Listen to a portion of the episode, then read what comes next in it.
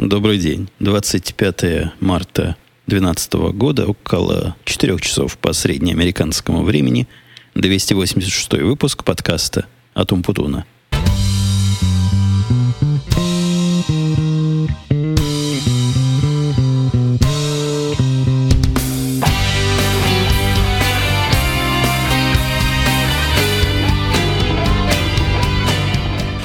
Свято соблюдая на этот раз данное себе и вам обещание не отрываться от радио идти, вы видите, я не отрываюсь.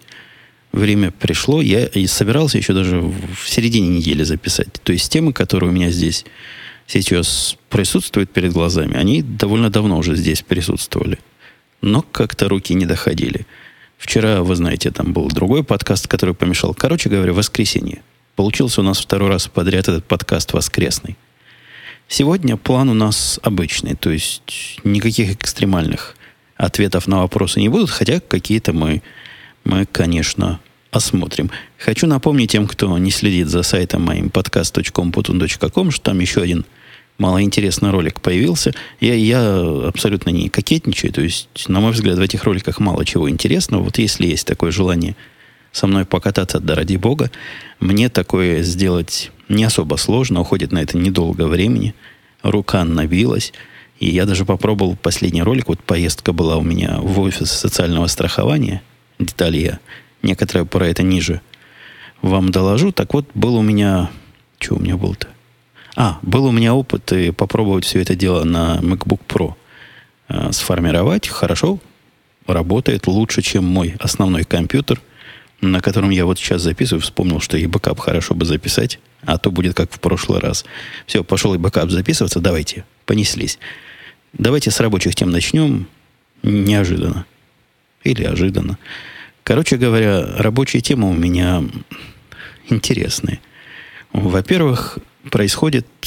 Мои слушатели, наверное, знают, что я всосал, принял, поглотил в себя, в свою группу, двух человек из другой группы.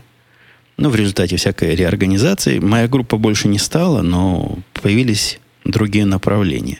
То есть такие направления, я не буду в технику залезать, которые от меня абсолютно далеки, но просто некуда было их совсем девать. Бесхозные оказались.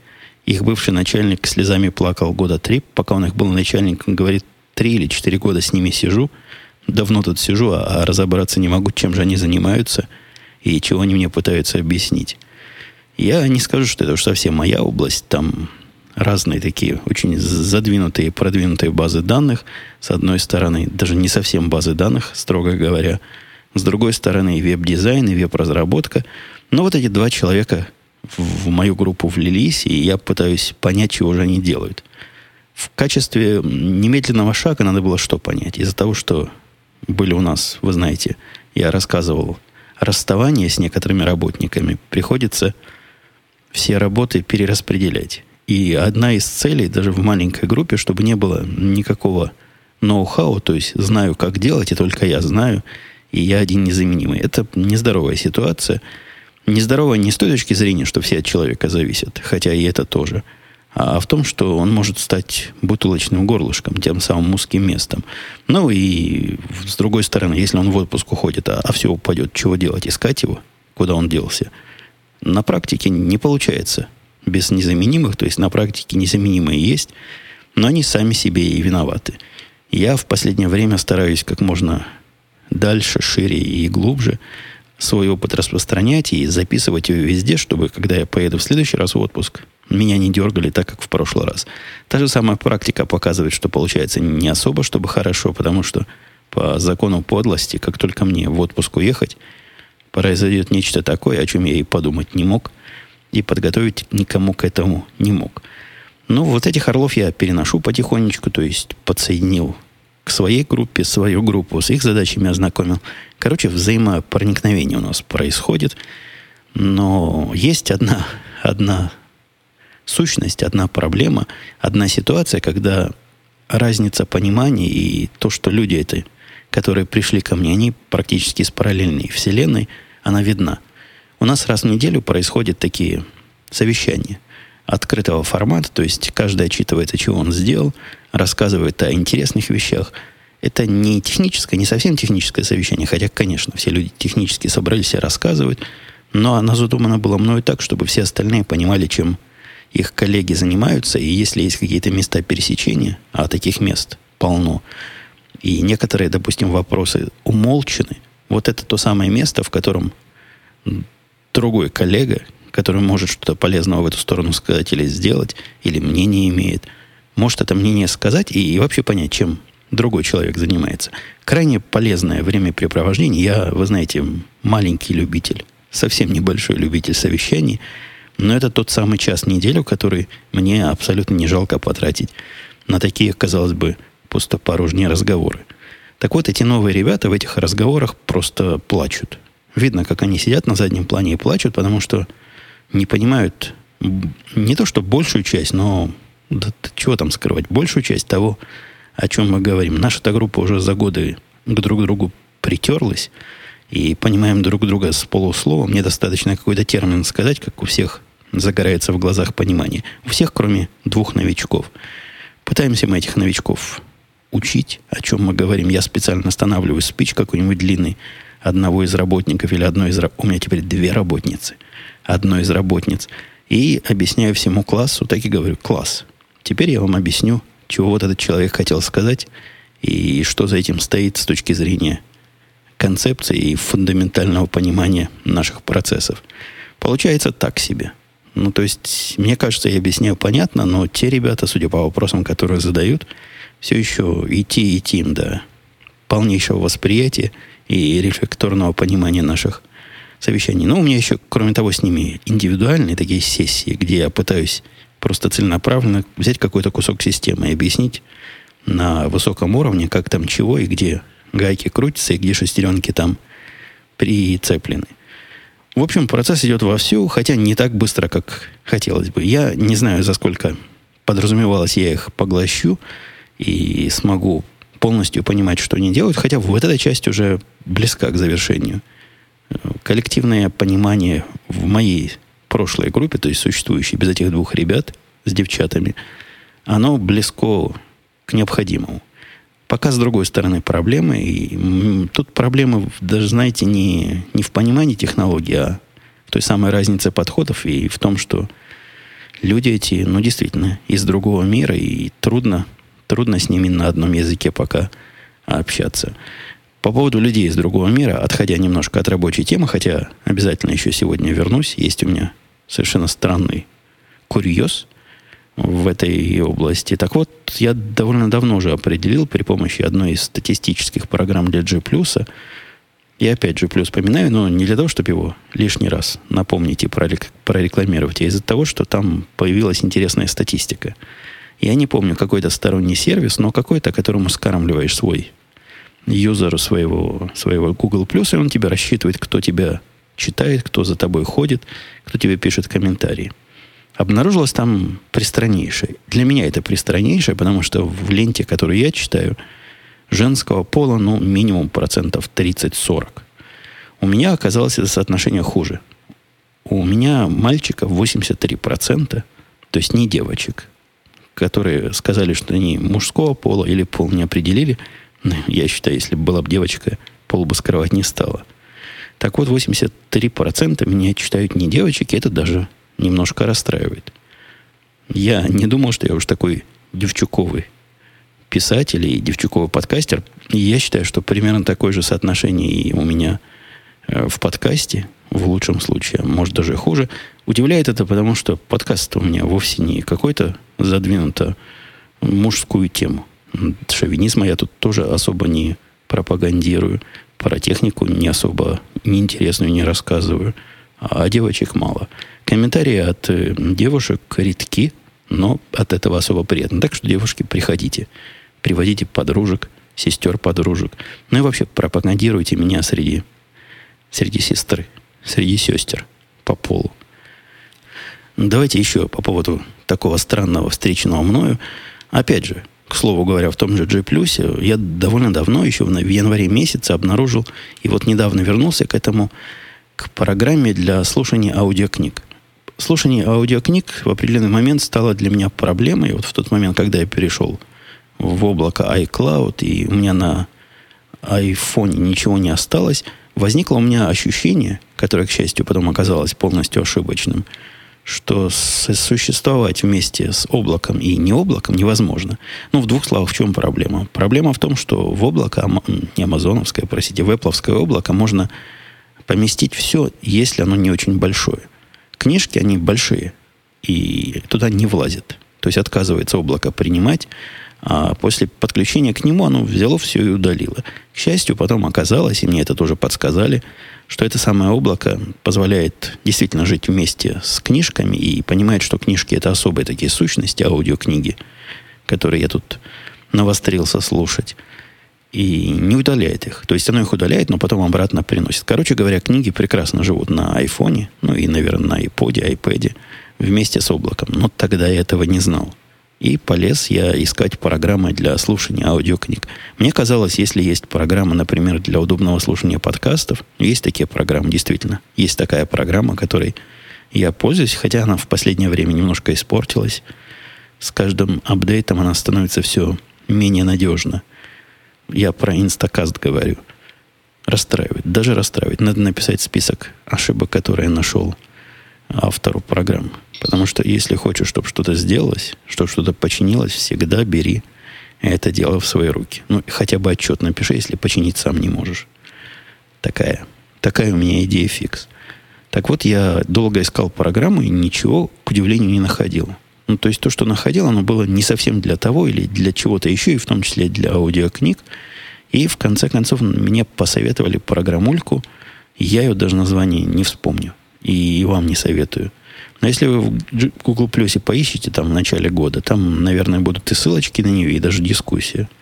Меня поразило в этой программе просто до глубины души вот то самое соприкосновение с чужим миром в том мире, где считается, что вам показать на айфоне или другом телефоне. Ладно, я понимаю, мне объясняли, она с андроида спортирована, а в андроиде это вроде нормально. Так вот, там вот это вроде нормально, совершенно страшные экраны – они страшны не, не то, что с точки зрения дизайна, хотя, конечно, за такие кнопки ну, с графикой, которую, я не знаю, программист рисовал. Программист не особо знакомый с, с эргономикой рисовал, но этих кнопок у него там по десятку, по два десятка на каждом экране. То есть такая, та, такой комбайн, который может делать решительно все с вашими аудиокнигами, но тот самый случай, когда ты к нему прикоснуться не хочешь, и разбираться там особо не в чем. В принципе, понятна логика, и можно, наверное, себя заставить этим пользоваться, но полюбить и запускать эту программу без содрогания, я уж не говорю о удовольствии, не, невозможно. Другой мир. Мне там объясняли, да, это с андроида пере, переведена в андроиде, это ничего особо страшного не представляет, вот такой дизайн. Ну, а особо странные вещи, там кнопки навигации назад-вперед, это действительно, да, я понимаю, потому что в андроиде кнопки аппаратные, наверное, автору было трудно это дело без особых затрат прикрутить концептуально к устройству, в котором таких кнопок нет. Но все равно. Это, это что-то это что странное, это что-то неописуемо другое. Ну, как будто бы из современного мира компьютеров, которые и программ, которые более-менее для людей пытаются симпатично выглядеть, попадаешь в тот самый страшный мир Enterprise, вот таких рабочих программ, которые пишут какие-то специальные люди. Я не знаю, где их достают. Специально из-под полы достают. Но впечатление такое пишут так, чтобы было неудобно. Ну, наш один из корпоративных порталов, я тут недавно пришлось мне зайти раз в год, я туда захожу, всякие отчеты доставать. Вот тоже один из таких примеров, который не работает ни в чем, кроме особой версии Internet Explorer, да и в ней работает так, что лучше бы не работал. Вот тот самый, который в годовом отчете по зарплатам может по ошибочке вместо одного отчета для одного человека дать отчет для другого или смешать несколько отчетов. Об этом я абсолютно точно говорил, даже пару раз. Но вот с годами не улучшилось они идут в сторону, наши внутренние разработчики, да, да не только наши, это общая беда. Они идут в сторону какого-то раскрашивания этого дела. В начальные входные страницы становятся все симпатичнее, похоже на нормальные веб-сайты, а, а внутри вот все вот такое же. Ой, а видел я, это, это у меня в темах и не было, но видел я недавно систему заказа внутреннюю. Обычно для того, чтобы что-то такое заказать, у меня был же человек – которого я потерял системный администратор, в том числе занимался заказом ну, различных расходных материалов, различных частей, в общем, всяких деталюшек. Внутри компании для этого есть специальная система, где, где мне не приходилось бывать. И вот пришлось. Система это SAP фирмы. Фирма такая большая SAP есть. И если фирма SAP, которая пишет такие системы, которые вот так выглядят, цветет и пахнет, то, наверное, ее конкуренты вообще чудовищны. Там действительно надо курсы закончить, чтобы понять, куда что тыкать. Какие-то, ну, дизайн назад в 90-е, в начало 90-х, и, и все это выглядит, ну, так топорно и, и так чудовищно как, впрочем, и большинство всяких внутренних систем в корпорациях и выглядят.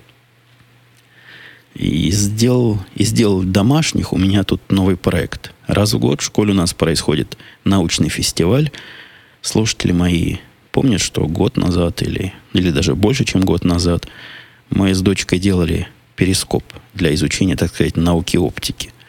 Хороший проект получился. То есть перископ сделал, вспомнил, как в детстве все это клеили – все расходные материалы нашлись в доступности. В общем, все получилось приятно, и там даже какое-то впечатление положительное он произвел, потому что не такой, как все остальные. Ну, все остальные какие проекты делают. Я об этом тоже рассказывал. Каждый год обязательно кто-нибудь делает вулкан, ну, то есть там, чтобы шипело, и вы углекислый, не углекислый газ, как сода с, с кислотой смешивается там где-то, и пена лезет. Вот вулкан получается. Я не видел, как они работают, я догадываюсь. Каждый год кто-нибудь делает жуткие эксперименты с едой или с растениями. Вот в этом году сосед наш, который на год младше моей дочки, которого она терпеть не может, может даже на два младше, такой мелкий пацаненок, на вид очень шустрый, у него эксперимент купить три растения комнатных цветка, и каждый из них поливать чем-то другим. Одно поливать вода, водой, в которой будет много соли, такой солевой раствор. Второй поливать водой, в которой будет много сахара, а третий поливать водой, в которой будет много соды. И посмотреть, значит, что из этого получится, такая вот наука. Мы ему предложили, он нам так рассказывал тут в гостях, когда был контрольный экземпляр который просто водой поливать, чтобы понять, собственно, разницу за эти две недели, что он собирается наблюдать. Но он отказался, сказал, что водой неинтересно, водой каждый может. А вот тут он целую науку придумает и будет чем попало поливать. Я думаю, результат будет предсказуемый. Все три цветка сдохнут, но, может, с точки зрения науки, этой школьной, полезно узнать, какой цветок сдохнет первым. Наш проект в этом году, и мы уже вписали это в планы, там сначала надо план сдать, а потом у тебя есть чуть ли не два месяца на изготовление. Так вот, у меня в этом году то, что я, по-моему, и раньше предполагал, что можно бы сделать, ну, то есть, понятная вещь, ясно, как делать. Вещь это генератор тока.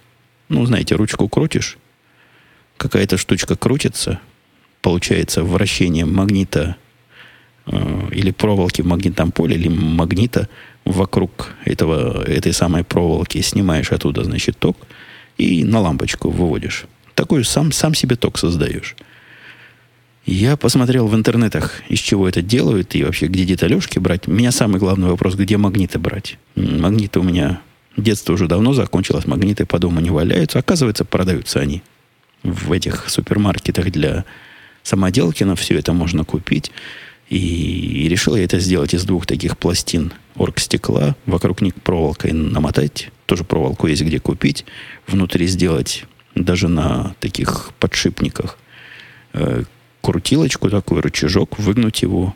Лучше, конечно, какой-нибудь готовый где-нибудь взять. У меня была идея купить какой-нибудь мастерок или что-то вот уже у кого есть такая загнутая ручка, прицепить туда магниты, и магниты будут крутиться внутри, как бы катушки а с катушки при, будем снимать на лампочку, на светодиодик, наверное, какой-нибудь, этот самый электрический ток.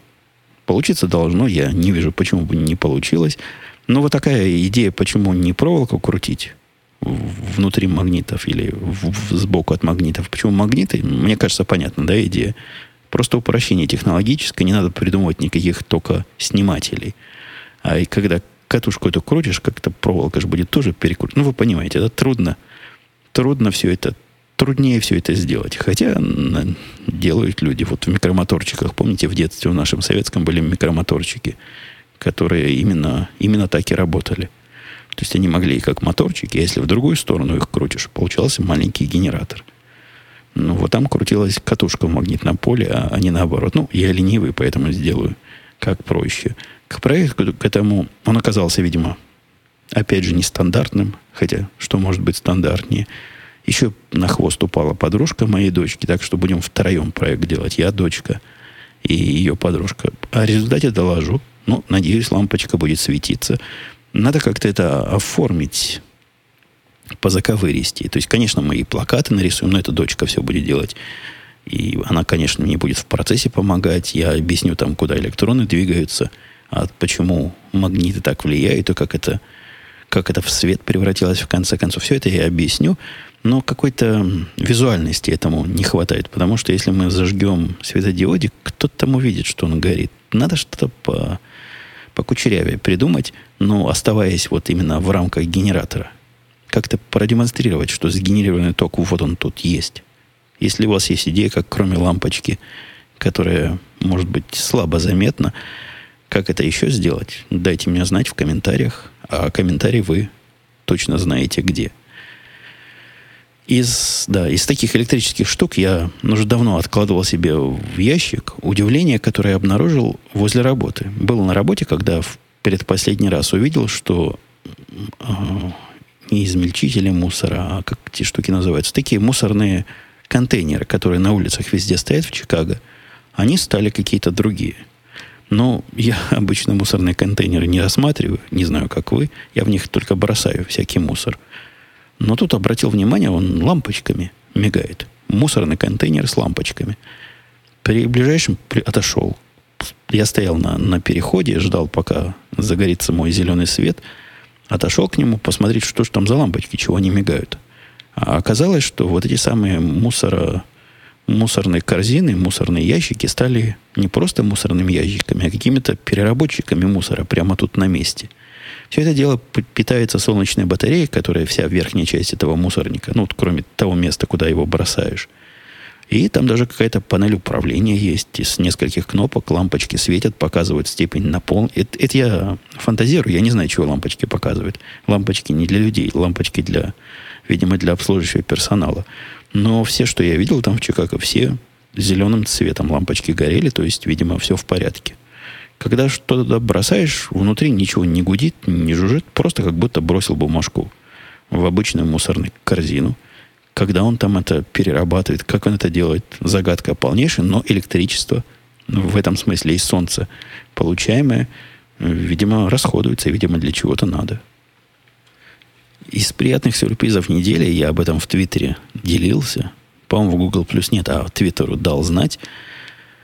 Э, Предыстория сначала. Первый раз, когда я столкнулся в жизни в своей с кредитными карточками, было это, когда в Израиль приехал из Советского, ну, уже не Советского Союза, это 90 какой был, четвертый год, из России.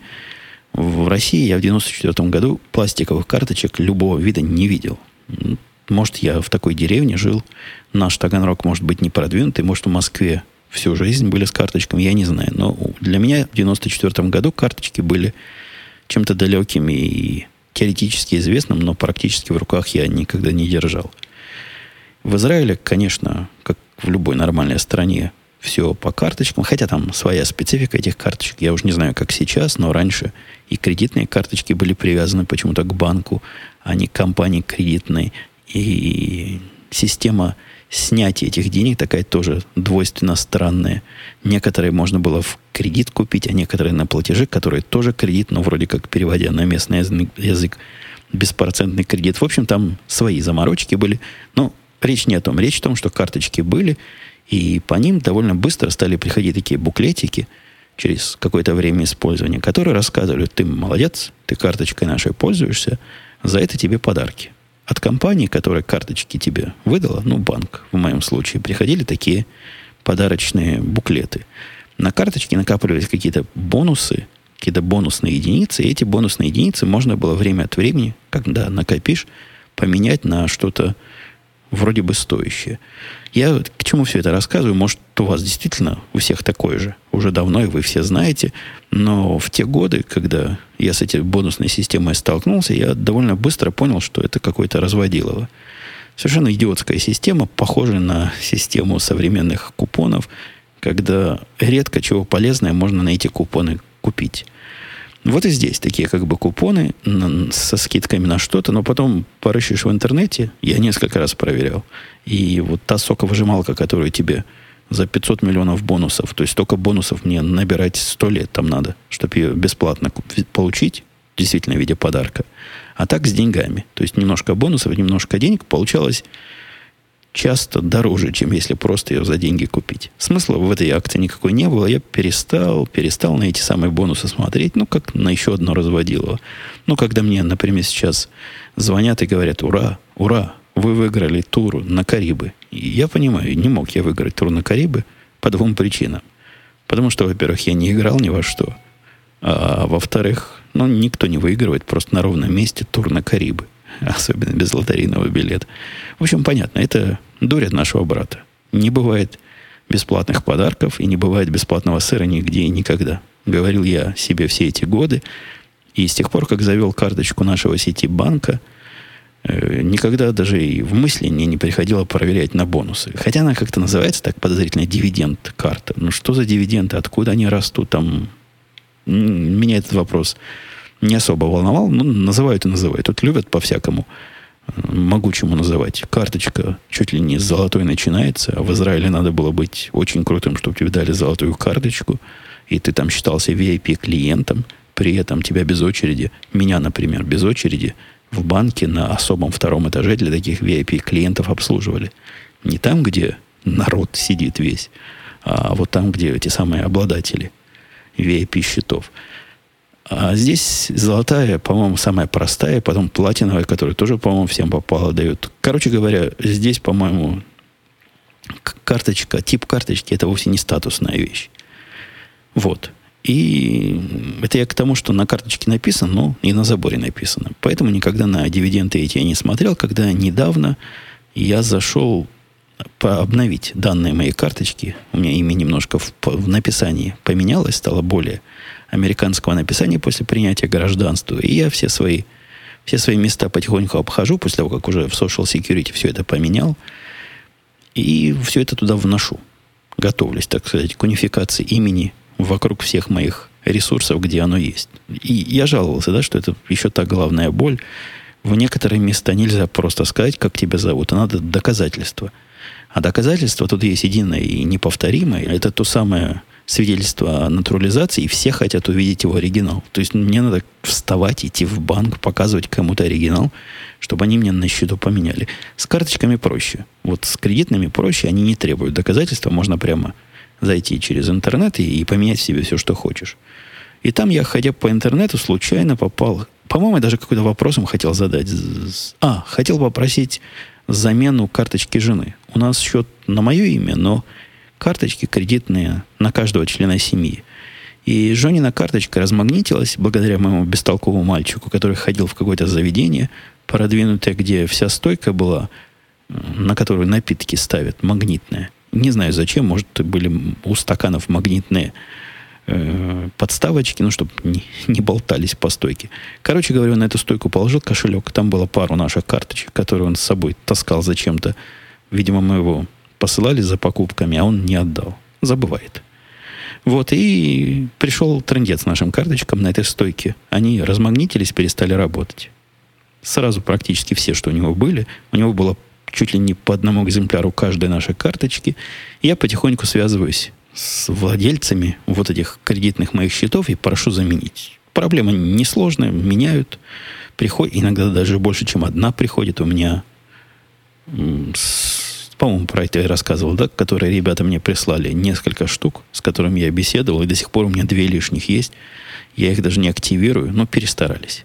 Ладно, это, это совсем другая история. Рассказывал ли я ее или нет, это не важно. А тут я к чему-то клоню. К тому, что зайдя в то место, где написать в Customer Support, я увидел сообщение вас ожидает. Пошел в сообщение. Они говорят, дорогой товарищ, вам начислено, не помню сколько, за этот месяц, там какие-то 120 долларов дивидендов за этот месяц, мол, молодец, товарищ, вот теперь твой общий счет составляет дивидендный 1800 с чем-то долларов. И прямо снизу такая доброжелательная кнопочка, не хотите ли получить? Как же не хочу. Вот эти самые бонусы, в которые я никогда не верил, здесь вроде бы деньги. Я говорю вроде бы, потому что я на кнопочку нажал, они сказали, все, мы снимаем с вашего бонуса 1800, пришлем вам чек. Вкладывайте его куда хотите. Пока я чека своими глазами не увижу, пока его не вложу, я не поверю, что оно на самом деле. Но первое впечатление такое, что таки да. Таки здесь система вот с этой моей конкретной сетибанковской дивидендной карточкой кредитной, которая MasterCard совместима, они в самом деле переводятся в деньги, а в не какие-то, не в не какие-то странные непонятные фантики. Поглядим, но сюрприз, сюрприз. Приятный. Это такая сумма, меня спрашивали, это много, это мало. Ну, столько же, сколько и у вас. 1800 долларов – это хорошие деньги. Можно в отпуск съездить с семьей.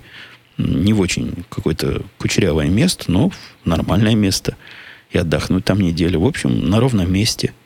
Вот такой подарок накопился, что не может не радовать. Не знаю, как вас, а меня это не может не радовать. Вот тот самый Social Security Office, который я упоминал, и поездка, в которой была в моем последнем видео, он тоже не без затеи оказался. Я рассказывал, что ехать надо было в Аврору, и первый раз я поехал да без успеха. Очередь большая была. В этот раз поехали пораньше.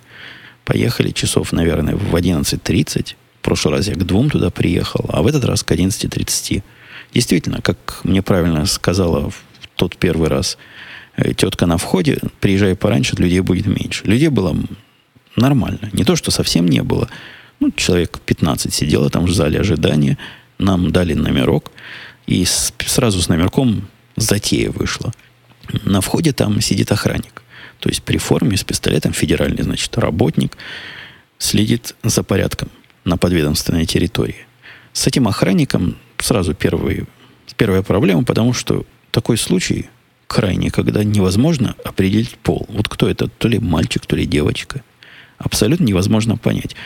Нечто не то, что нечто, оно страшное. Нет, нечто нормальное. Я бы сказал, мужчина.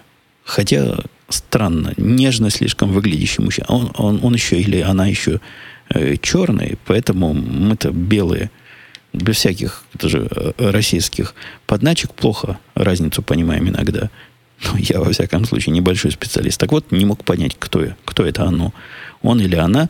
Но, тем не менее, вот это существо, вот этот человек, о, человек среднего рода, подвел нас к такому устройству и говорит, берите здесь себе тикет. Там написано на входе, для того, чтобы сесть в очередь, сначала возьмите номер, номерок свой, вот этот самый тикет, на котором написано, когда вам идти.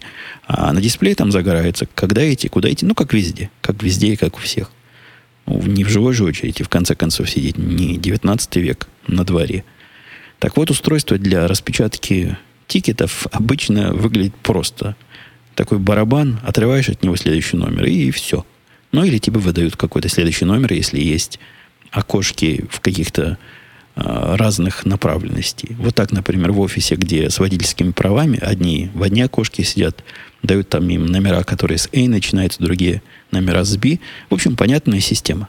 Как-то регулировать человека поток. Здесь нет. Здесь стоит компьютер. Ну, там внизу компьютер. Стоит такая тумба, похожая на игровой автомат.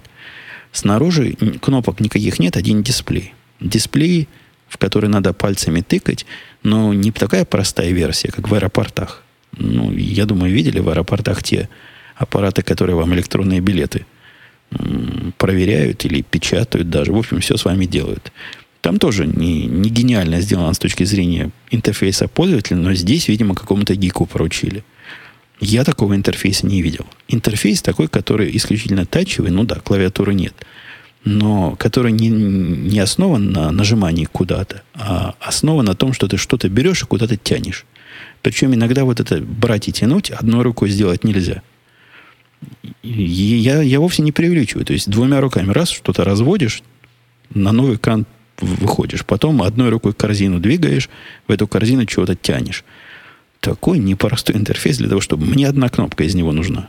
Напечатать себе номерок. Я не смог. Я не смог не потому, что тупой и мне неинтересно было, а потому что эта система была в каком-то, видимо, среднем состоянии. Кто-то до меня там чего-то делал, видимо, более продвинутый. Зашел куда-то туда. Я пытался выходить. Я довольно быстро понял, что выход это развести руки от центра к бокам экрана, и вот это туда выходишь из одного уровня выше на другой. Но все равно на самый правильный уровень, не знаю, какой там правильный, я выйти не смог, поэтому пришлось просить это существо среднего рода, чтобы оно нам напечатало. Напечатало, оказалось, одной семье нужен один всего лишь тикет. А она, он, оно довольно быстро это сделало. То есть, действительно, двумя руками шу шу шу шу шу что по экрану раз, раз, раз, оп.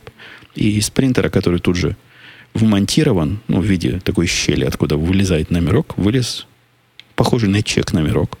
Посидели мы там около, наверное, минут 50.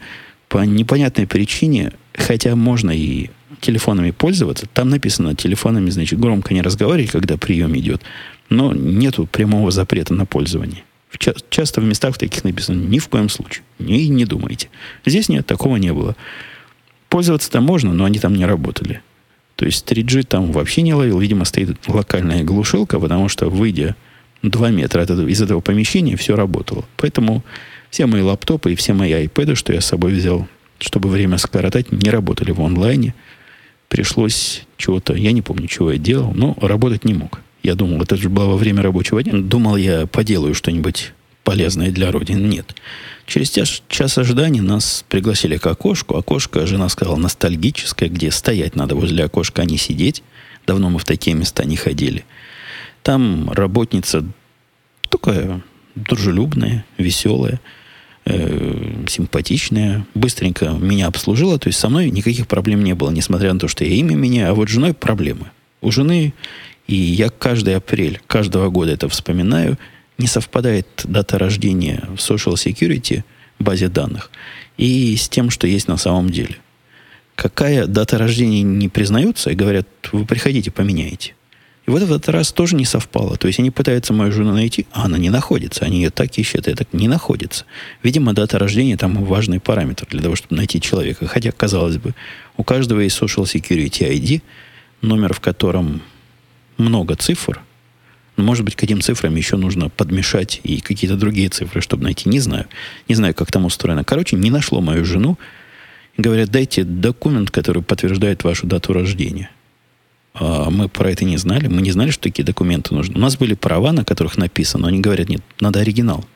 Надо какой-то настоящий документ, например, свидетельство о рождении. Свидетельство о рождении мы с собой не принесли и пообещали прийти завтра, чтобы, значит, завершить Жонин процесс.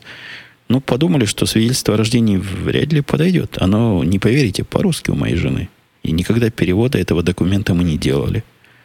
Решили попробовать взять израильский паспорт, который выглядит как настоящий документ и даже не просроченный, где дата рождения числится явно. Явно и даже по-английски и латинскими циферками написано. Подошла. На следующий день приехали еще раньше. Научный опытом, буквально минут 10 заняло все это. Жена говорит, я, я не заходил туда, я в машине сидел на компьютере, работал, пользуясь тем, что снаружи интернет-то нормальный, 3G. Ловится вовсю. И говорит, да, подошел паспорт, так что теперь мы везде прописаны, и Social Security про нас знает, как про граждан. Это, это важно было обновить, насколько я понимаю, чтобы к сдаче налогов подготовиться. 15 марта очередной последний день сдачи налогов, я, как обычно, дотягиваю до последнего дня, но вот теперь я даже заранее, за несколько недель, подготовил и проапдейтил свои, обновил свои записи в Social Security. Молодец несомненно, я молодец. Немножко шаг назад в сторону дел школьных. В школе начали ну, они изучать Вторую мировую войну. Я откуда это узнал? От того, что дочка иногда из школы какие-то эмоции приносит. Не то, что знания, наверное, знания там тоже остаются, но иногда какие-то вещи ее удивляют или там поражают, и она приходит это рассказывать. В этот раз она рассказала, что сегодня, говорит, ты знаешь, мы учили про какого-то человека, который хотел всех евреев убить что за человек такой? Потом, когда она про, про войну начала говорить, что это как-то с войной связано, мы поняли, что, видимо, про Гитлера речь идет. Да-да, подтвердил именно вот этот самый. Это он, этот человек он и был. Но, собственно, к чему я это рассказываю? Не, не к тому, что такое впечатление не возникло, хотя наверняка не на ровном месте, а к тому, что, знаете, есть популярный слух о том, что в Америке учат войну такую специальную американскую, ну, ту, которую Америка вела на Тихом океане, но действительно у них своя часть Второй мировой войны тоже не слабая была. И действительно, это основной упор, но начинает они учить именно по истории. То есть, как все это начиналось с 30-х годов, и уже, по-моему, дошли до Восточного фронта. То есть, моя дочка из этих школьных уроков просто выносит, что там Россия во все воевала. Даже какие-то им флаги приносил учитель. И постеры. И большинство из них было на русском языке. Вот ее приглашали как переводчицу. Она у нас, благодаря заботам жены, читать умеет. Я сам удивляюсь, как можно человека насильно заставить уметь читать по-русски, хотя ему это сто лет не надо. Но она умеет, и все это им прочитала, перевела. В общем, была такая, такой был у нее маленький звездный час. Но много там говорит про, про русских на этой войне. Так что не верьте, что в Америке считают, что русских там вообще не было. Вот видите, в школе в пятом классе с русских как раз начали. Ну, вторыми они пошли за евреями. Ну, что ж тут поделать? Лобби. Лобби оно сильно. Планировал я и вопросы-ответы, ну давайте, хотя как-то я лимиты начинаю свои выедать. У меня возникла дискуссия по поводу уколов, которые ставят. Или прививок, которые обоих, которые ставят. Я это слово в простонародном э, сленге слыхал и не раз слыхал. Чего там, чего там, чего там скрывать. В последние лет 10, наверное, слыхал. Раньше никогда не слышал. За всю свою жизнь ни разу не слышал. Совершенно точно ни в одной книге, которую я читал, а книг я в детстве, юношестве и даже потом во взрослом возрасте немало читал, никогда такой фразы не, не попадалась мне. Мне она оказалась какой-то простонародной такой, ну, очень-очень народной интерпретацией, которая меня как-то ухакала. Хотя я небольшой э, поборник чистоты языка. Вы знаете, иногда могу сам что-нибудь такое ляпнуть или наоборот – придумать слово, которого никогда до этого не существовало. Ну, чего не скажешь в живом разговоре. Но здесь это, похоже, общепринятая такая тенденция, когда я спросил, что за уколы, как их можно ставить. Вот я просто... Не то, что я возмущаюсь, что кто-то такое говорит. Меня удивило то, что я это в книге прочитал.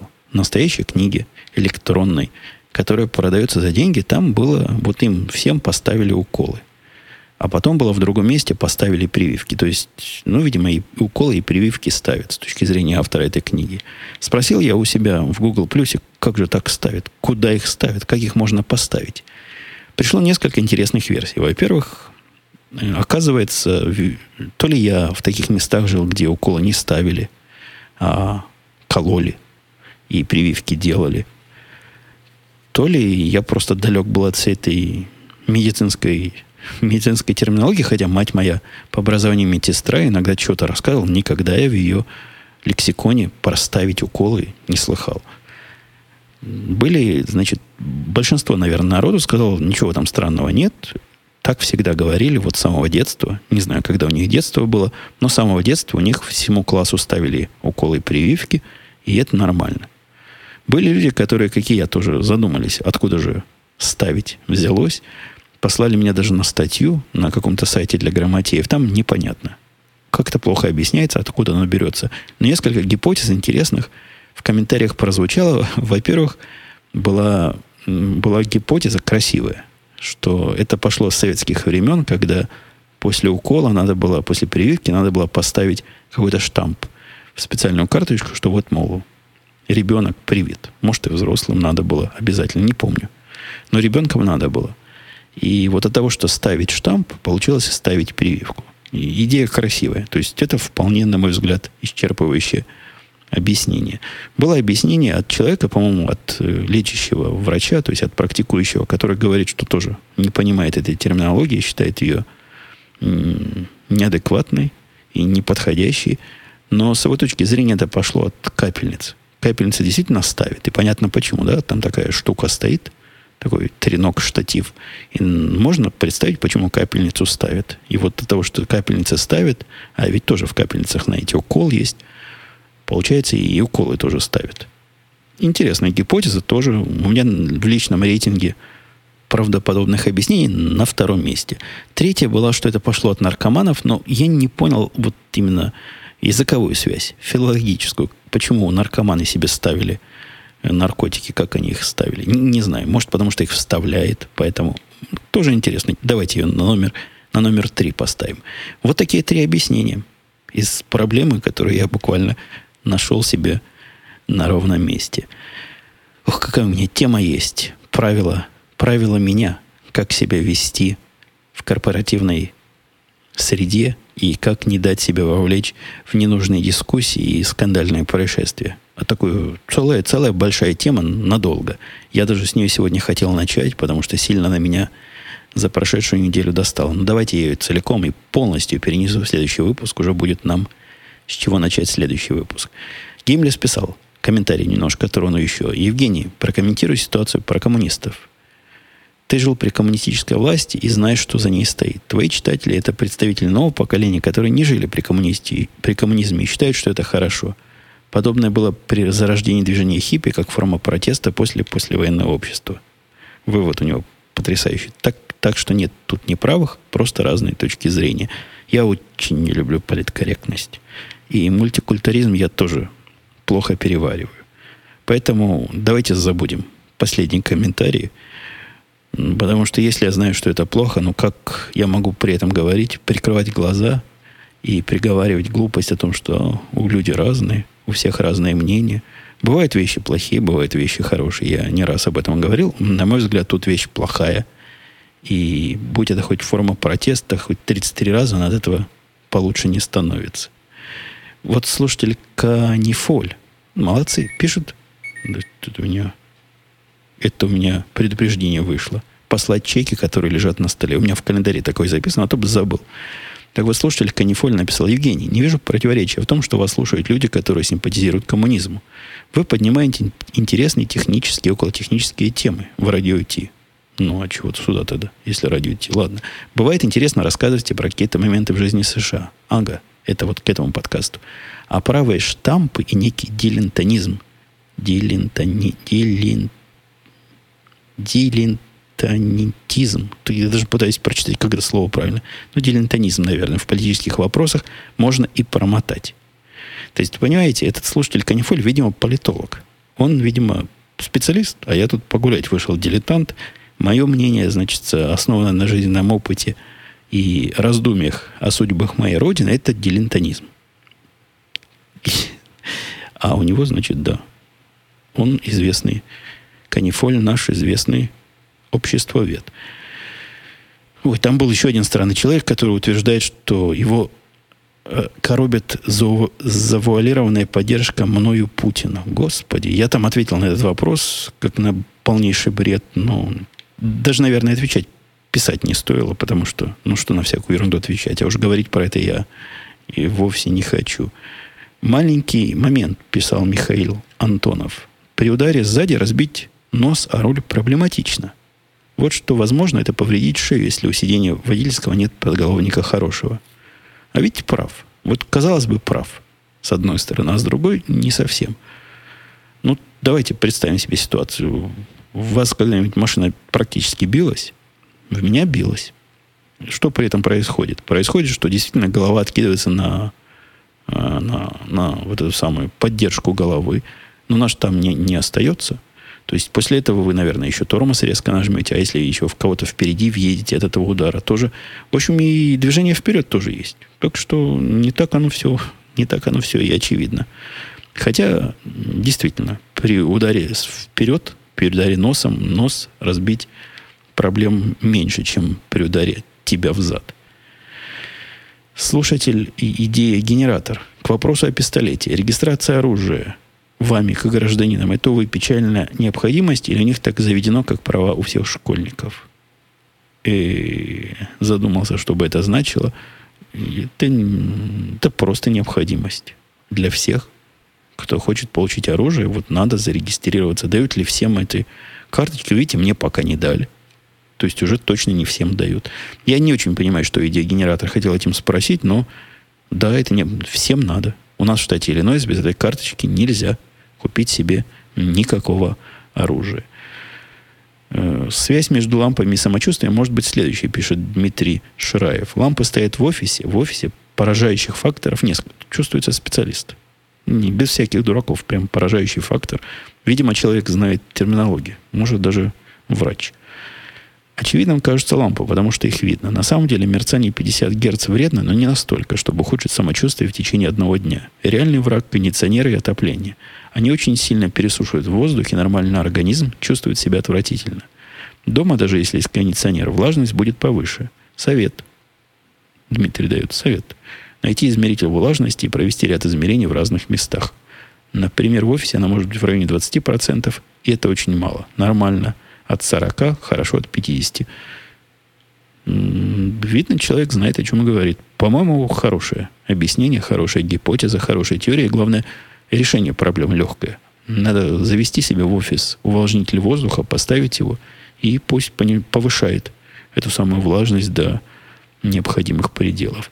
Все, я думаю, и так уже задержался, хотя не две недели мы не слышались, а всего неделю. Но видите, и за неделю – может чрезмерно много накопиться так, что даже не влазит в один стандартный подкаст. Получился стандартный с прицепчиком.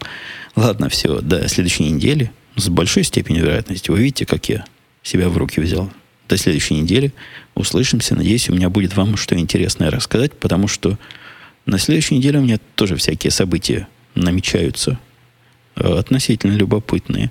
И поездка на работу отмечается, и такие контакты третьего рода интересные намечаются. В общем, будет, будет о чем, я надеюсь. И услышимся, да. Пока.